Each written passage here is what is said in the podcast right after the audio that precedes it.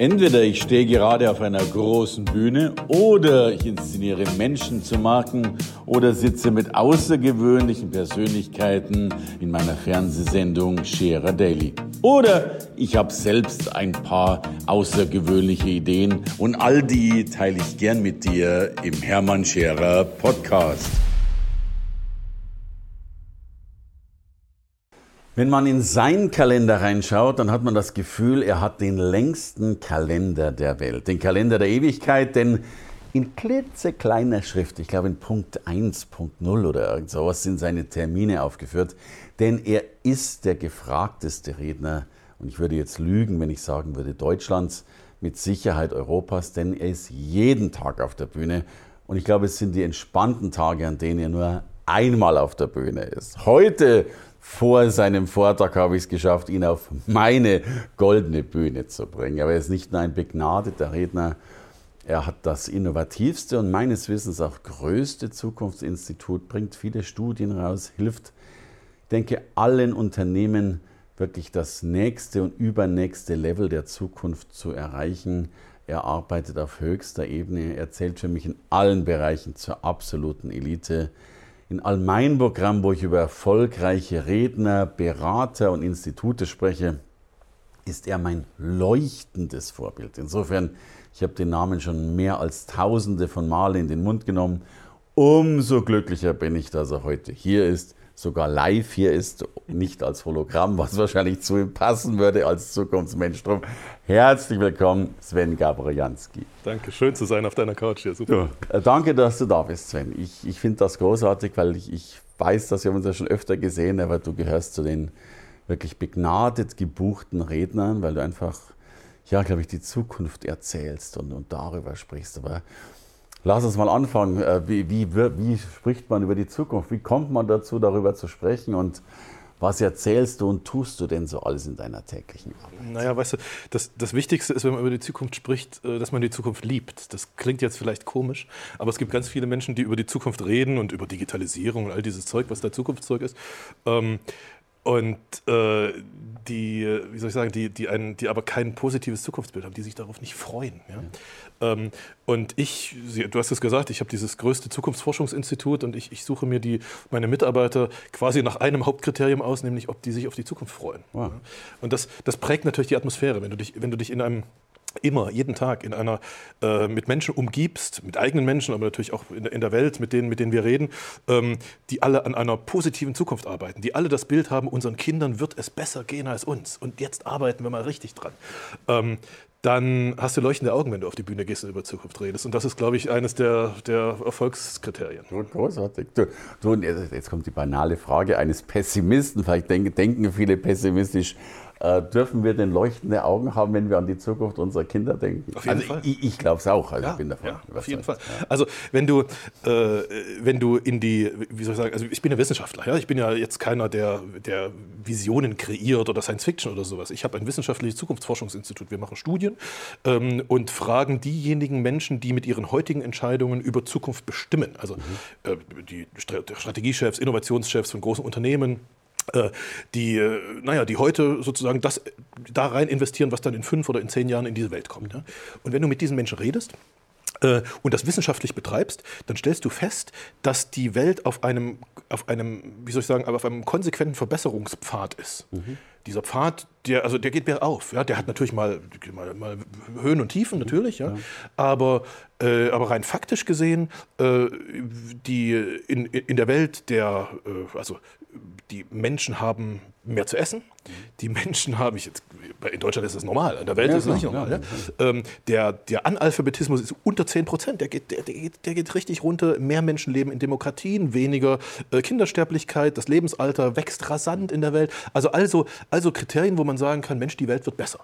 Es gibt ein einziges Kriterium, das ist im Augenblick ganz interessant oder ganz aktuell, das Klima. Mhm. wo wir noch nicht absehen, dass es, dass es besser wird, wo es gerade so ein bisschen, ein bisschen bergunter geht, daran müssen wir arbeiten, aber alles andere wird besser und dann, naja, meine, das, das macht Spaß, darüber zu reden und da, daran zu forschen. Ja. Und fürs Klima setzt sich Greta auch gerade schön ein, insofern, was auch immer das alles dann werden wird. Aber, und ich, ich sehe es ja auch, ich glaube, dass, dass seit Menschheit die, die Kurve nach oben geht. Also gerade da gibt es ein paar Weltkriege und Co., die die schon mal echte Dellen reinhauen. Ja. Aber so in der Gesamttendenz ist das Leben immer besser. Ist immer besser. Ist immer besser und das hat ganz viel mit Technologie zu tun. Ja? Mhm. Ähm, äh, gerade heute in unserer, in unserer Zeit, äh, ich würde sogar sagen, in, in unserem Land, in Deutschland, erleben wir ganz viel Technologie. Skepsis erlebe ich auch in meinen Vorträgen ja. und in den ganzen Strategieberatungsprojekten, die wir in den Unternehmen machen. Ähm, aber äh, realistisch gesehen äh, war es schon immer so, dass Technologie, also dass Menschen Technologie benutzt haben, um nach vorn zu kommen, um also mehr Geld zu verdienen, sich besser selbst verwirklichen zu können, länger zu leben, gesunder zu leben, all diese Sachen. Ja? Ähm, und genauso geht das weiter. Und äh, ich habe halt sehr viel mit Technologieentwicklern zu tun, weltweit, mit den Silicon Valley, in China, in Tel Aviv und so weiter, in Deutschland natürlich auch. Ähm, und wenn du mit denen redest und die fragst, äh, wie wird die Welt in zehn Jahren, sagen wir mal, dann dann hörst du nicht das, was, äh, was, in der, was in der Zeitung steht hier, sondern dann hörst du, es wird viel besser. Ja? Ähm, ich, ich versuche das mal an einem Beispiel zu erklären. Ja, ich, ich hab, ähm, wir haben in unserem Institut eine, eine Langzeitstudie. Also wir machen ganz viel für Unternehmen, so wie, wie werden deine nächsten zehn Jahre, das ist das normale Geschäft. Aber wir haben eine Langzeitstudie. Wir haben uns im Jahr 2015 zehn deutsche Kinder ausgesucht, die alle 2015 geboren sind und haben gesagt, können wir mit unseren wissenschaftlichen Methoden, können wir prognostizieren, wie die leben werden. Mhm. Und da schaust du als Zukunftsforscher als erstes in Statistik. Die Statistik sagt dir, dass die werden mehr als 100 Jahre, also hohe Wahrscheinlichkeit, die leben über 100 Jahre. Mhm. Da musst du schon mal ins Jahr 2115 prognostizieren. Mhm, ja? Das ist so. relativ lang. Ja. Und äh, ich habe gerade so ein bisschen erzählt, wie wir das machen. Ja? Also wir fragen diejenigen, die mit ihren heutigen Entscheidungen bestimmen, wie das, wie das so wird. Ähm, und äh, wenn du mit den Leuten redest, wie, wie wird, äh, also übrigens eines dieser Kinder ist mein Sohn. Ja? Das, okay. ist, äh, das ist nochmal so ein persönliches, äh, äh, so eine, ja, Bennett heißt er. Du bist an der Zukunft besonders interessiert. Genau, genau, genau. Ja? Also äh, wenn du fragst, wie wird Bennett leben, so die nächsten 100 Jahre, ähm, dann, dann, kriegst du, wenn du mit diesen Technologieleuten redest, eine, eine bisschen misstrauische Rückfrage. Die fragen so, Sven, du bist doch Zukunftsforscher, warum glaubst du, dass der nur 100 Jahre leben wird? Okay. Der wird doch 120 leben. Musst du doch wissen. Vielleicht sogar 150. Okay. Ja? Sagen diese Technologieleute. Äh, und dann stehst du als Zukunftsforscher davor und sagst, oh, interessant. Ja? Also offensichtlich äh, bringt Technologie in den nächsten 100 Jahren tatsächlich die, äh, die Möglichkeit, dass wir sehr, sehr viel älter werden. Äh, in Klammern sehr, sehr viel gesünder leben. Mhm. Äh, und einige sagen sogar, ähm, dass mein Sohn und alle anderen, die 2015 geboren sind, äh, sogar unsterblich, ich mag, traue mir das gar nicht zu sagen, aber unsterblich sind. Okay. Warum? Weil, wenn es stimmt, dass die Medizin, und das kann man wirklich auf Technologie runterbrechen, dass die Medizin dazu führt, dass dieser menschliche Körper hier 120 Jahre alt wird. Mhm.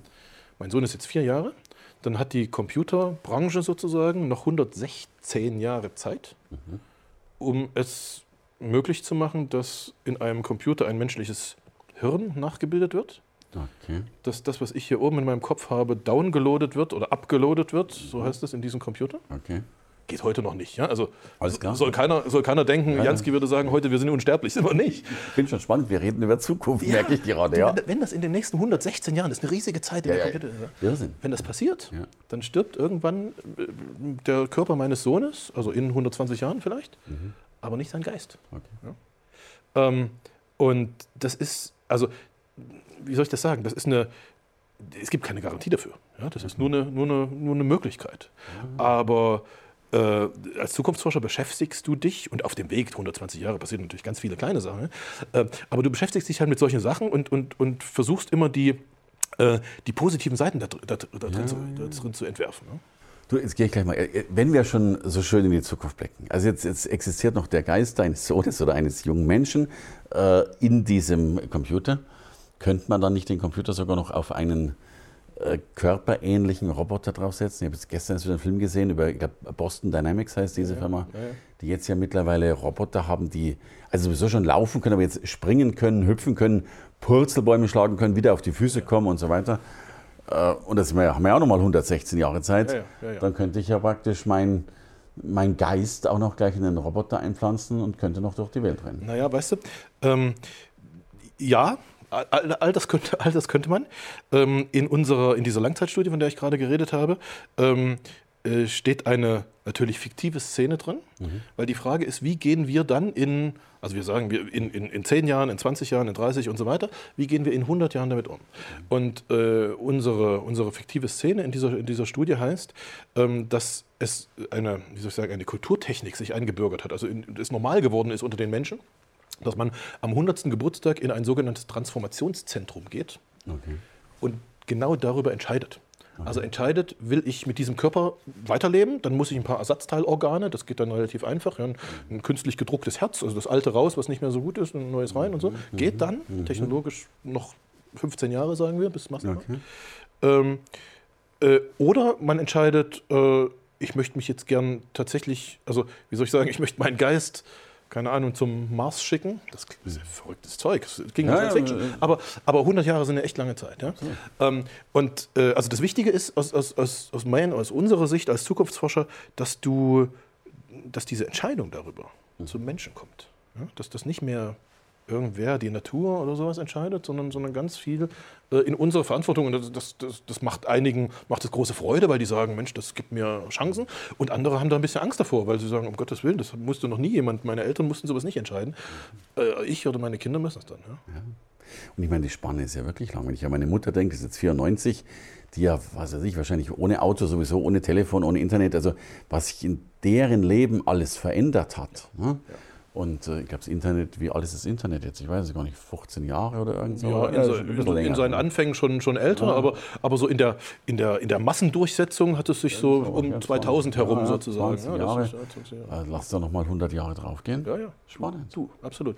Und äh, äh, auch unter uns Zukunftsforschern gibt es da äh, durchaus zwei, naja, zwei unterschiedliche Denkrichtungen. Die einen denken, also was, was allen klar ist, ist, dass Computer und künstliche Intelligenz immer intelligenter werden. Ja.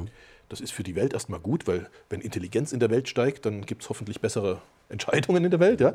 Ähm, aber natürlich kommt es zu dem Punkt, wo, wo äh, menschliche Intelligenz und künstliche Intelligenz irgendwie auf einem Level sind und dann irgendwann die künstliche Intelligenz höher ist. Und dann mhm. da sagen einige, das bin nicht ich, aber andere Zukunftsforscher, die sagen, oh, da entsteht jetzt ein Kampf zwischen Mensch und Maschine sozusagen. Ah, Wir müssen uns da äh, verteidigen und so weiter.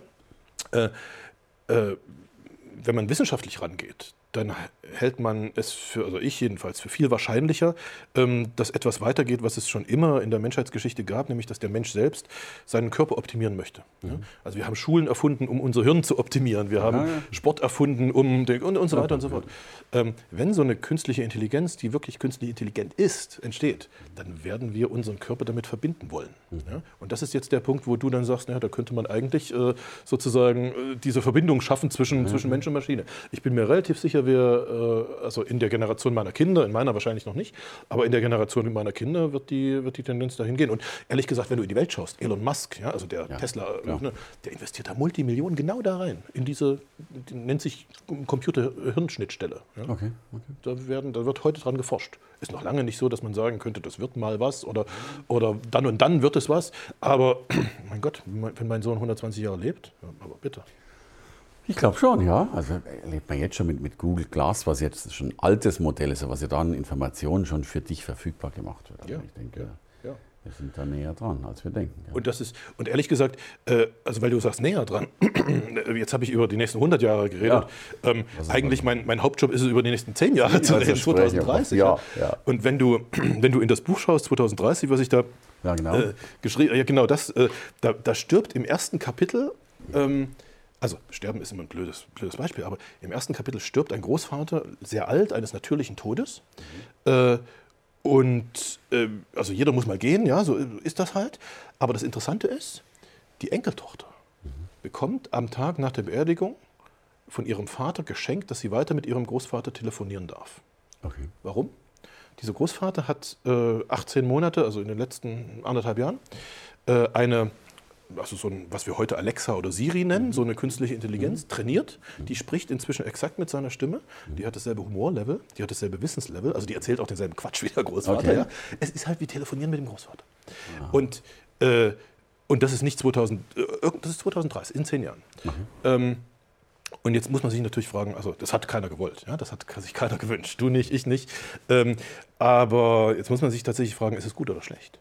Und in diesem Beispiel, ähm, also die Enkeltochter findet super. Sie kann weiter mit ihrem Großvater telefonieren. Mhm. Der Großvater findet es super, der fand es super, ja? Ja. weil er kann was hinterlassen. Ja, ja. Ohne ein Buch schreiben zu müssen, was keiner liest. Ja, Vermächtnis, ja, ja. Ähm, äh, also die beiden finden es super, aber unter den Eltern, also Vater und Mutter, entbrennt ein wahnsinniger Streit. Das ist dieser ethische Konflikt, der, äh, glaube ich, jetzt schon in dieser Welt zu sehen ist. Ja? Äh, Gerade du hast vorhin Greta gesagt, ja, die einen, die sagen irgendwie zurück zur Natur, die anderen sagen, äh, wir lösen diese Weltprobleme niemals mit zurück zur Natur, wir brauchen Technologie. Ja, also das eine sind die Naturalisten, das andere sind die, sind die ähm, Technologisten, wenn man so will. Ja, Ja, ja, Ähm, und, und die beide verstehen sich nicht, die, die kämpfen miteinander. Und genau das habe ich in diesem Buch, also deshalb heißt es auch, wie viel Mensch verträgt die Zukunft, ja, ähm, äh, beschrieben und in, in, in sehr vielen äh, Kapiteln über, wie sieht der Urlaub aus, wie äh, sieht die Arbeit aus, wie äh, sieht Liebe aus, wie, wie sieht Angst aus, wie sieht Politik aus, ja, ja, und so weiter. Ähm, äh, Das ist, eine, das ist eine echt interessante Sache, weil wir werden in den nächsten zehn Jahren wahrscheinlich Veränderungen in, diesem, in unserer Welt haben, die, also in einer Geschwindigkeit, die wir in den letzten Jahrzehnten nicht hatten. Nicht, ja, keine Frage. Und das birgt riesige Chancen, aber man muss sie auch nutzen. Und man muss die Leute, und das ist eigentlich mein Job, die Leute mitzunehmen und sie diese Chancen erkennen zu lassen, damit sie die in die Hand nehmen und ihre Zukunft gestalten. Und nicht alles nur mit sich machen lassen. Ja, du bist ja damit auch ein wohlgemerkt seriöser Motivationskünstler. Ne? Also weil du ja schon Lust auf Zukunft machst. Ne? Ähm, ich, also das Wort seriös ist wichtig Ja, an ja, dieser ja, Stelle ja, für ja, mich, ja. ja, genau. Aber. Also, aber genauso ist ja, es. ja, klar. Also ich, Gen- äh, gen- genauso ist es, weil, Wir weil distanzieren uns beide von dem, was wir sonst unter Motivation verstehen. Ja, ja, genau. klar. Nein, Ja. aber, aber in, in der Tat, also die Frage, ob, ob ein Mensch in der Lage ist, ähm, für sich ein, ein lebenswertes, erstrebenswertes Zukunftsbild zu, zu erkennen, zu machen, Ja, ja. auch im Unternehmen übrigens, ja, Menschen, Unternehmen, genau dasselbe. Ähm, das ist nicht eine rein rationale Frage, erkenne ich jetzt, äh, kenne ich alle Studien, kenne ich alle Trends, sondern die Hauptfrage ist, liebe ich die Zukunft? Deshalb habe ich am Anfang gesagt, du musst die Zukunft lieben. Und ich versuche, diese, diese Liebe zur Zukunft sozusagen weiterzugeben. Herrlich, also Liebeserklärung an die Zukunft. Du, und meine These ist ja, dass wir ja befreit werden. Also durch Robots, durch künstliche Intelligenz, wir werden ja befreit von Dingen, die wir gar nicht tun wollen, körperliche Arbeit zum Teil, von ja, Ja. ru- routinemäßigen Normalarbeiten. Das heißt, ich glaube, die Menschheit ist ja noch nie so nah gewesen, sich selbst zu verwirklichen, wie sie es heute ist Ja. und wird das immer mehr können, gerade aufgrund der Technologie. Ja, wobei das muss man so ein bisschen auf, als Zukunftsforscher auf die Zeitleiste setzen. Also ähm, äh, von heute bis zum Jahr 2040, 45 ungefähr haben wir in diesem Land Vollbeschäftigung. Das heißt, eigentlich muss jeder arbeiten. Ja? Eigentlich muss jeder acht Stunden und vielleicht sogar, also die, die wollen, noch ein bisschen, bisschen mehr arbeiten. Das hat jetzt gar nichts mit Technologie zu tun, sondern einfach, dass wir die, die Massenverrentung der Babyboomer-Generation haben in den nächsten zehn Jahren. Die gehen alle weg, also aus dem Arbeitsmarkt weg. Geburtenschwache Jahrgänge, gibt ein Minus von, also unterm Strich drei Millionen unbesetzte Stellen bis zum Jahr 2040. Dann 2040, 45 dreht es sich, dann übernimmt tatsächlich die künstliche Intelligenz ganz viele, ganz viele Okay, Jobs. Und dann, dann haben wir uns diese Frage zu stellen, also das ist aber jetzt noch 25 Jahre entfernt, äh, was macht der Mensch eigentlich, wenn er nicht mehr acht Stunden Lohnarbeit am Tag machen muss? Ja? Ähm, und da sagen die einen, wie du jetzt gerade, das ist super, weil der Mensch kommt zu sich, der kann sich selbst verwirklichen und so weiter. Äh, die finden das großartig. Und dann gibt es die anderen in der Welt, äh, sind, glaube ich, im Augenblick sogar noch, sogar noch mehr, die anderen, die sagen, oh, das ist aber ein bisschen, bisschen schwierig. Was mache ich denn eigentlich den ganzen Tag? Die haben dann Angst, dass sie irgendwie vor der äh, Spielkonsole sitzen, vor, vor, vor dem Computer und verblöden und, und fett werden. Ja? Ähm, und äh, und, und gerade also, also gerade in diesem, in diesem, wie soll ich sagen, in diesem Zwiespalt. Die einen finden es großartig, die sagen, der Mensch wird kreativ und kommt zu sich. Die anderen sagen, oh, ähm, äh, in dem befinden wir uns gerade. Ähm, und das ist die, also aus meiner Sicht, die sehr, sehr, sehr dankbare und, und, und wichtige Aufgabe für einen, für einen Zukunftsforscher, ähm, beiden zu zeigen, dass es ein erstrebens, dass es ein lebenswertes, ein besseres Zukunftsbild gibt, als wir heute leben. Die meisten können sich es gar nicht vorstellen, dass es noch besser gehen soll als heute, Als heute, aber es wird besser sein. Und man kommt in die Schöpferkraft rein, kann ich mir gut vorstellen. Ja, Absolut. ja. Also ich sage mal, danke schon mal für die Erkenntnisse bis hierher. Ich finde das großartig. Äh, vor allem den gleichen Sprung mit dir über 100 oder 120 Jahre zu machen, ist ein schöner Einstieg in die Zukunft, nachdem sich manche das morgen noch nicht mal vorstellen können. Und dann sage ich für den ersten Teil ein dickes Dankeschön, dass du da warst und da bist. Danke Sven für das schöne. Gespräch. Danke dir. Danke fürs Reinhören in den Podcast. Wenn du mehr von mir wissen willst, komm zu meiner Veranstaltung Hermann Scherer Live. Infos und Sonderkonditionen für dich als Podcast-Hörerin oder Hörer findest du unter www.hermannscherer.com/slash bonus.